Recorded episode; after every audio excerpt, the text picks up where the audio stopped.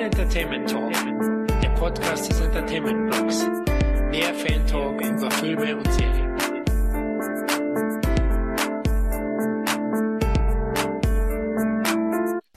Ich grüße euch. Hallo, hier ist wieder Tom mit einem kleinen Audio-Review. Wahrscheinlich wird es aber diesmal nicht ganz so klein ausfallen, denn ich erfülle mir mal hier einen kleinen Wunsch. Und zwar bin ich ja ein riesiger Van Damme-Fan. Also seit ich ein kleiner Bub bin, finde ich diesen Typen geil. Alles, was mit ihm irgendwie gedreht wird, will ich sehen, muss ich sehen, kommt in meine Sammlung.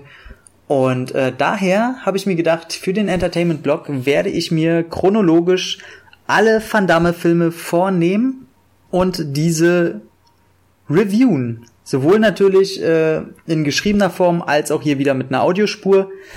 Und ähm, dazu kann ich sagen, dass ich nicht jetzt mit kleinen Filmen anfangen werde, wo er gerade mal irgendwie im Hintergrund rumgetanzt hat, wie jetzt Breaking oder äh, Rhubarbar, sondern wirklich mir jeden Film vornehme, wo er wenigstens eine tragende Nebenrolle gespielt hat.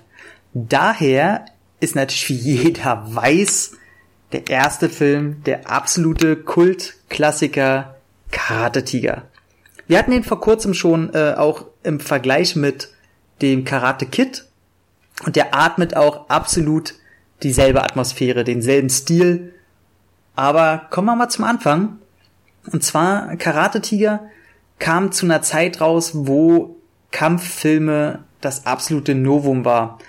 Und Karate Tiger war einer der ersten USA Hongkong Crossover Produktionen, denn Regie führte Corey Yun. Wenn ich den Namen jetzt falsch ausspreche, ihr wisst ja, Europäer und asiatische Namen verträgt sich nicht so, deswegen probiere ich ihn mal nicht allzu oft zu nennen, bevor es peinlich wird. 1986, auch mein Geburtsjahr ganz nebenbei, ich wittere dort eine Verbindung. Kam der raus?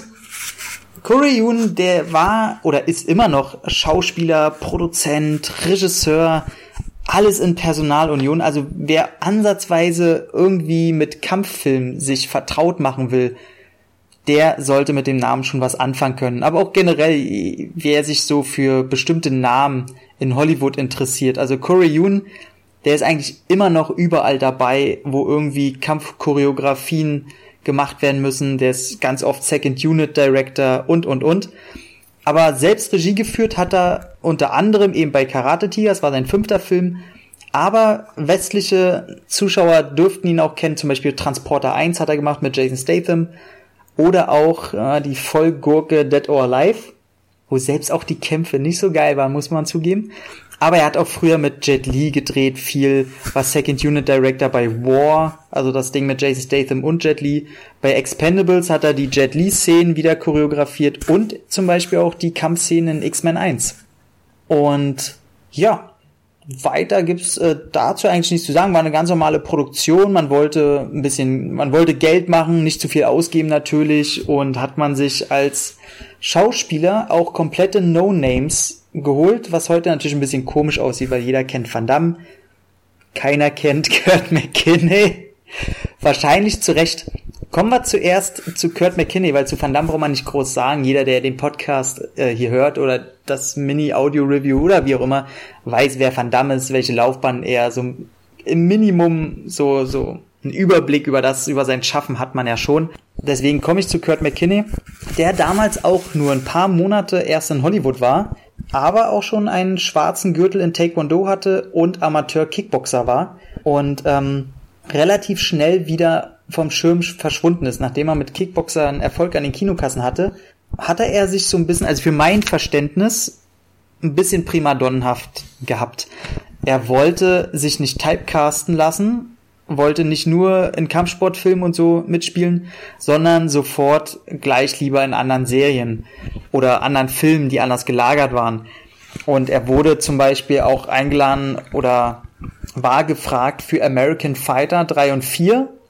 Und da hätte er auch unter anderem, auch für andere Filme, in Afrika drehen müssen. Und das wollte er nicht. Er wollte nicht nach Afrika, um da zu drehen, und hat das alles immer abgesagt und das wollte er nicht und das wollte er nicht und dann ging er halt auch relativ schnell in der Versenkung baden.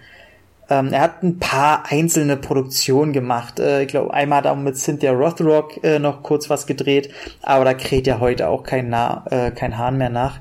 Von daher, ja, heute ist er Vizepräsident von einem Haus-Service-Shop. Ja, kann man jetzt so stehen, wie man will. Ist allerdings eine recht große Sache, so ich habe das mal mir im Internet ein bisschen angeguckt.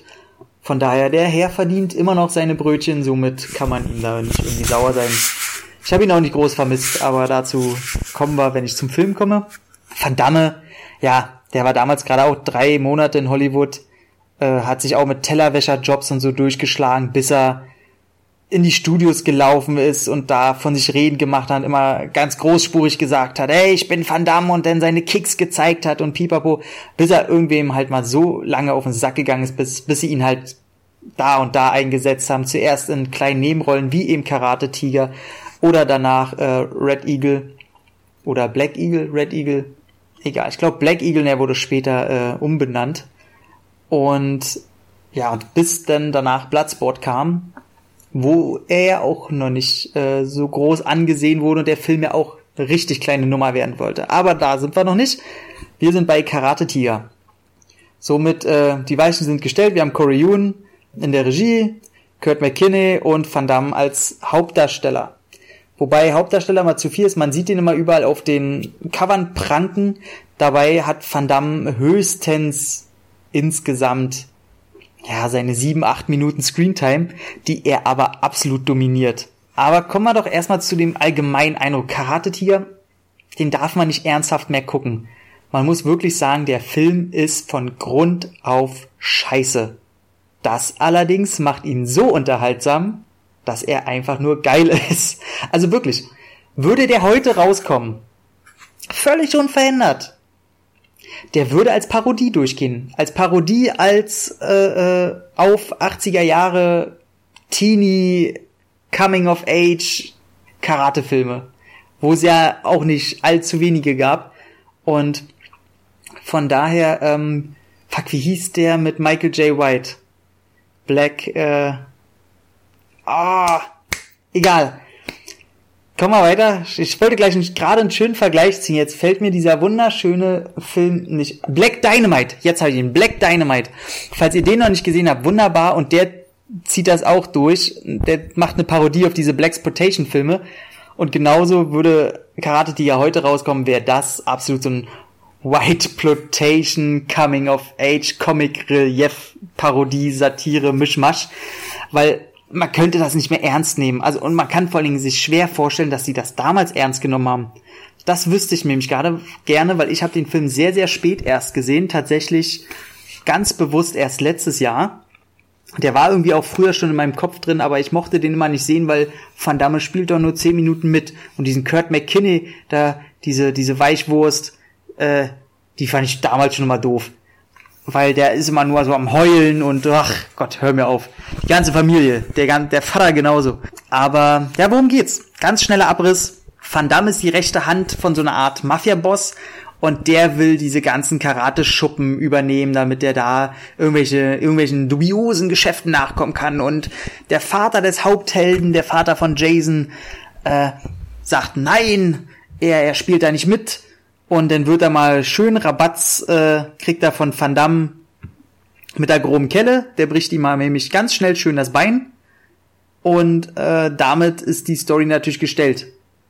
Der Sohn Jason trainiert, trainiert, damit er dem Bösen heimzahlen kann. Der Böse heißt übrigens Ivan Kraschinski. Allerdings äh, äh, alias Ivan the Russian. Also Van Damme. Natürlich. Es war Belgier, interessiert nicht. Alles dieselbe Soße. Hauptsache Asien.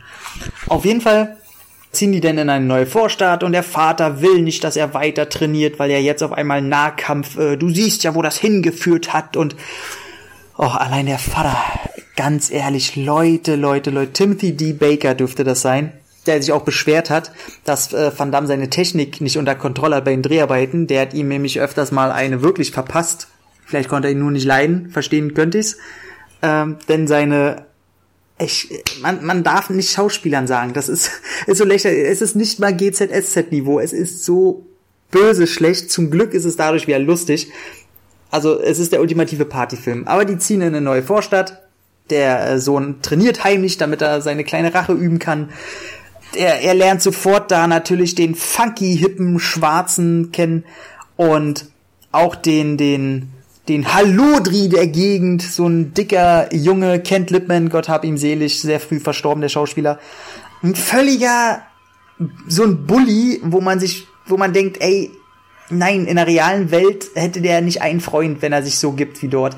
Gleich in der ersten Szene hockt er auf dem Auto, schmiert sich seinen Kuchen äh, zu einem Bart im Gesicht, schmiert darum, sieht nur, äh, wie Jason einzieht, dann sieht er, dass er einen Bruce Lee Poster und dann, hm, ein Bruce Lee-Fan, das haben wir gerade doch gebraucht.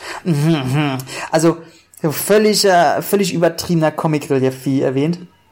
Und er wird auch später dann gefragt, warum er den, den, den schwarzen Jungen so nicht mag, weil man es auch nie rausfindet. Und er sagt einfach nur, ich habe meine Gründe. Ja, der hat wahrscheinlich für alles seine Gründe, aber die werden nie genannt, weil es völlig egal ist. Hauptsache er ist der Bully, der alle ärgert und das führt zu kleinen Rangeleien, zu Raufereien, möchte man sagen. Und dann gibt's noch äh, natürlich das Mädchen, was erobert werden will, die aber einen völlig beschissenen Freund hat natürlich, der da heißt Dean Ramsey, Baby. Dean Ramsey, der geilste, schmierigste Name eines 80er-Jahre-Kloppers. Und ja, ihr könnt erraten, wohin das Ganze führt. Äh, ist nicht schwer. Das Schönste daran ist, dass äh, ihr kriegt ja schon mit, den, den Hauptcharakter mag ich nicht so wirklich gerne, Jason, also der Rollname Jason, ähm, weil der ist halt nur am Rumheulen und und nur er will halt der Beste werden und er ist es nicht so wirklich und er wird nicht akzeptiert so wirklich und ach hör mir auf so eine, so eine Milchschnitte, das ist doch, ist doch nix.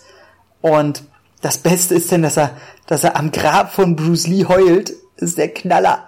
Und der Geist von Bruce Lee besucht ihn, um ihm natürlich zu helfen und zu unterstützen und mit, mit großen Weissagungen zu kommen, von wegen, wenn sich deine Schulter bewegt, dann sehe ich das.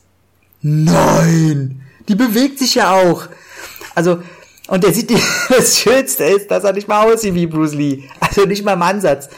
Allerdings Fun Fact am Rande ist, dass er Bruce Lee schon mal äh, gedoubelt hat in einem der Filme. Ich glaube, bei Mein letzter Kampf war das.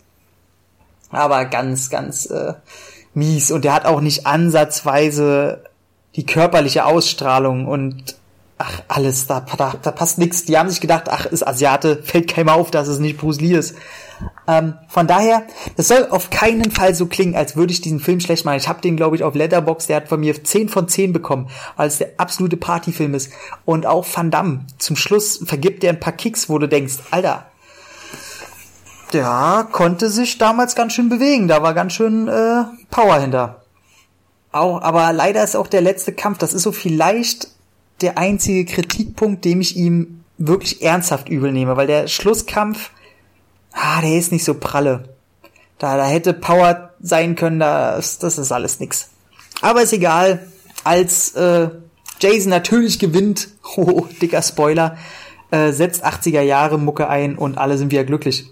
Von daher, was gibt's dazu zu sagen? Also wer ihn wirklich ernsthaft sehen will, ich glaube, das ist heutzutage auch gar nicht mehr möglich, soll's probieren und wird ihn wahrscheinlich scheiße finden. Also wer den jetzt als dicken Kurzfilm, ich habe gesehen, der hat auch bei IMDb hat der 6,4 ey, nicht zu viel erwarten, wenn man wirklich einen ernsthaft guten Film sehen will. Wenn man allerdings rangeht und weiß, dass der halt so trashig wird, so, so, so scheiße, aber unterhaltsam und wirklich, ich hasse diesen Spruch eigentlich, aber mit dem Herz am rechten Fleck inszeniert, denn das ist er wirklich, ey, der hat darin Spaß.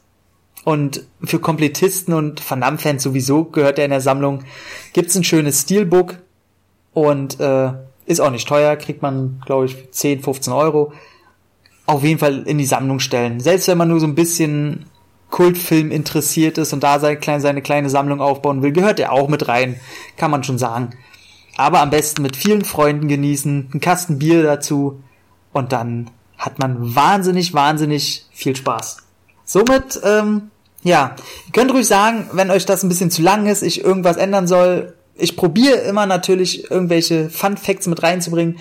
Bei dem gab's jetzt leider nicht so viel, aber ich hoffe, ihr hattet ein bisschen Spaß, ein bisschen Unterhaltung, dieses ganze Pipapo, bla bla bla.